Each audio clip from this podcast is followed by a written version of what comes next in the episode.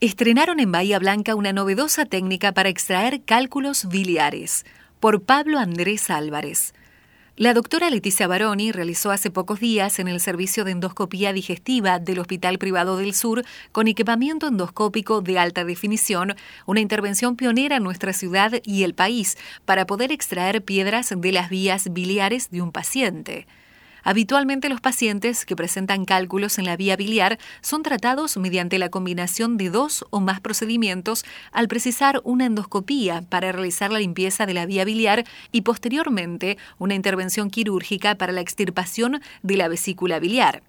En este caso, Baroni pudo ingresar al conducto biliar colédoco con un coledoscopio, un endoscopio de 13,3 milímetros con cámara de alta definición y una sonda de litrotipsia láser que se utiliza habitualmente en urología para fragmentar los cálculos a un volumen mínimo y posteriormente retirarlos con una canastilla. Este procedimiento de litrotipsia láser de cálculos en las vías biliares a través de coledoscopía directa es el segundo que se realizó en nuestro país, comentó la doctora. El paciente que fue dado de alta apenas 48 horas después de la intervención es una persona de 45 años que se presentó en la Guardia del Privado del Sur con síntomas de la enfermedad de Carolí, que es una malformación congénita muy poco frecuente caracterizada por múltiples dilataciones oculares o quísticas de las vías biliares intrahepáticas. Se le formaron cálculos de gran tamaño que no podían ser retirados del conducto colédoco que va al duodeno. Se presentó con un color amarillo en la piel y mucho dolor en la zona abdominal, explicó. Como se sabe, la bilis proviene del hígado y drena una parte de la vesícula y otra sigue hasta el duodeno para la digestión de los alimentos. Cuando esa bilis viene sucia, se empiezan a formar cálculos. Hasta ese día el paciente no había presentado ningún cuadro e incluso ni siquiera había sido operado de la vesícula. Al ser una enfermedad genética se desencadena en cualquier momento, añadió.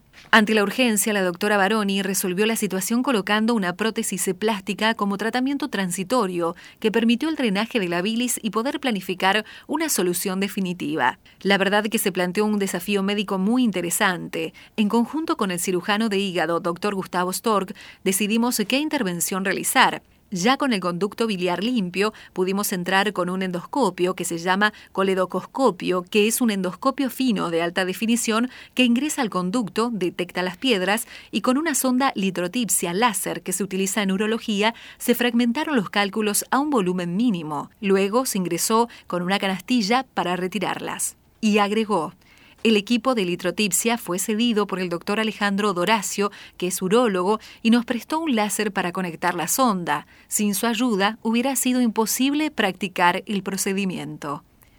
Solo hay un antecedente a nivel país. Lo realizó el doctor Augusto Villaverde en el Hospital Italiano de Buenos Aires hace poco menos de un mes. Yo me especialicé en esta técnica, pero hasta el momento nunca la había podido poner en práctica por no contar con el equipamiento necesario. Hace poco tiempo adquirimos el sistema de visualización directa con imágenes de alta resolución Spyglass en el que se conecta el coleoscopio. Sin ese instrumento, esta cirugía no se hubiera podido efectuar, explicó. Este endoscopio de nueva generación ultrafino con imagen digital ofrece una visión directa, precisa y de mejor calidad es un sistema de endoscopía miniaturizada. El catéter lleva una videocámara y tiene 3 milímetros de diámetro y más de un metro y medio de longitud, lo que nos permite acceder a cavidades del cuerpo muy diminutas y lejanas, en nuestro caso a los conductos biliares y pancreáticos. Mejora la posibilidad de diagnóstico y de tratamiento de enfermedades de las vías biliares y pancreáticas, explicó la doctora Baroni. El coledoscopio se utiliza también para efectuar biopsias de tumores que aparecen dentro del conducto biliar, algo que tampoco es muy común, ya que antes se ingresaba al conducto mediante una intervención quirúrgica. Con esta técnica se ingresa con visión directa en alta definición que permite tomar muestras dirigidas para su posterior examen histológico.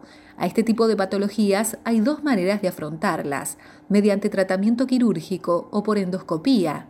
La doctora Baroni se inclina por el tratamiento endoscópico porque es menos invasivo, reduce los riesgos y el paciente tiene su alta en pocas horas. Si no hubiéramos implementado esta técnica, al paciente se le hubiera tenido que practicar una resección quirúrgica de vía biliar. La especialista celebró que al igual que ocurrió con la endoscopía en el tubo digestivo, ahora exista esta posibilidad para la vía biliar.